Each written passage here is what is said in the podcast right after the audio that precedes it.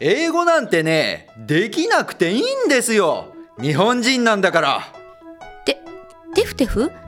これ、なんて読むの？じゃあいつやるの？明日でしょ今日できることは明日やる。明日になったら先延ばし。浪人排出率業界第1位の玉虫ゼミナールが0時をお知らせします。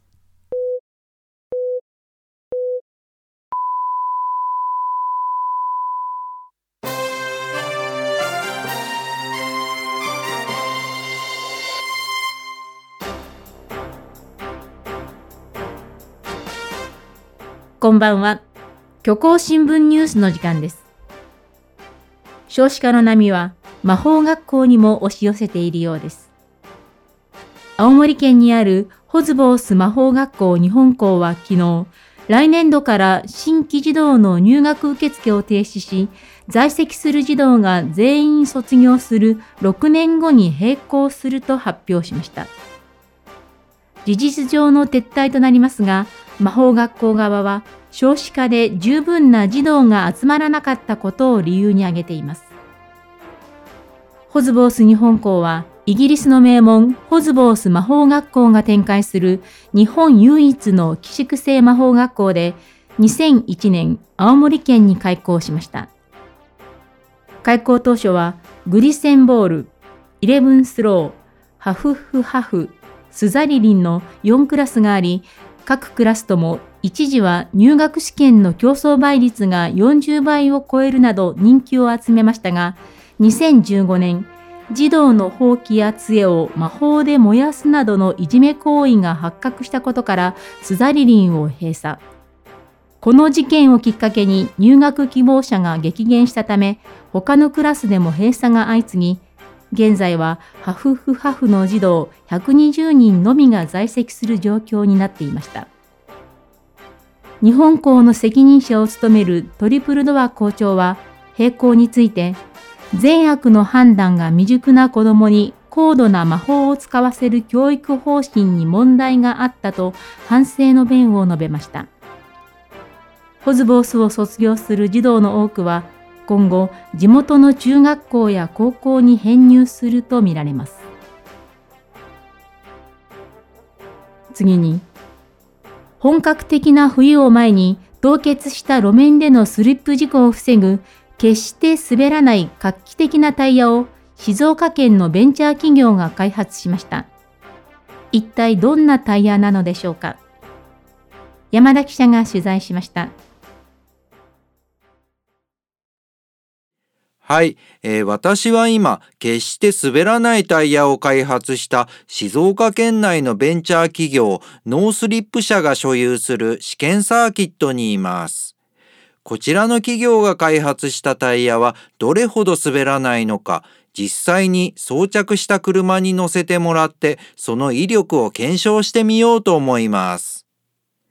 では、えー、早速助手席に乗ってみます。なお、公正な検証になるよう、運転は番組が用意したスタントマンさんにお願いしています。それでは、スタントマンさん、よろしくお願いします。ラジャー。それではアクセル踏みます。あ今、車が動き出しました。えそして、まもなく目の前の路面が氷に覆われたアイスバーンに変わります。はい、ここでブレーキお願いします。はい、このような感じで車が停止しました。いやー、すごいですね。路面がこんなにツルツルなのに、乾いた道路と同じように車は全く滑りません。それではもう一度、今度はバックでスピードを出してみてください。ラジャ、それではバックのままアクセル踏みます。発進しました。さあ、えー、再びアイスバーンなんですがバックではどうでしょうか？おーバックでも安定してますね。ところで実はこのタイヤお値段は一般的なスタッドレスタイヤの10倍とお高いのですがこれだけしっかりとした効果があるなら特にこの先富裕層にも売れそうですね。冬だけに。なんちゃって。山田さんそのダジャレめちゃくちゃ滑ってますよ。あ急にハンドルが。あちゃーぶつけちゃった。これじゃあもう車じゃなくてただの鉄くずだな。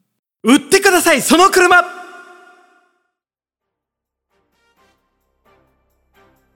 ブラックモーター提供山田記者のニュース CM をお送りしました交通情報です。東海道は現在諸国漫遊中の水戸光圀港が自動車事故に巻き込まれたためマリコを先頭に上り10里下り21里の渋滞。東海道ほか四街道はすべて順調に流れています。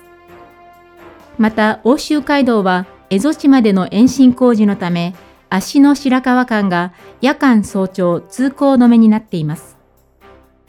詳しい情報は公式サイト欧州街道 .com でご覧ください。JR 私鉄各線は平常通り運行。蒸気機関車トーマス号は運転士と口論になったため、現在およそ2時間遅れで運行しています。空のダイヤゴリアテ航空成田発ラピュタ行きは悪天候のため引き続き運航を見合わせています。最後に今日の天気です。地球、晴れのち曇り。ところによって雨か雪。寒冷地は寒く、熱帯地は暑くなるでしょう。虚構新聞ニュースをお伝えしました。このまま引き続きインターネット放送局プレイでお楽しみください。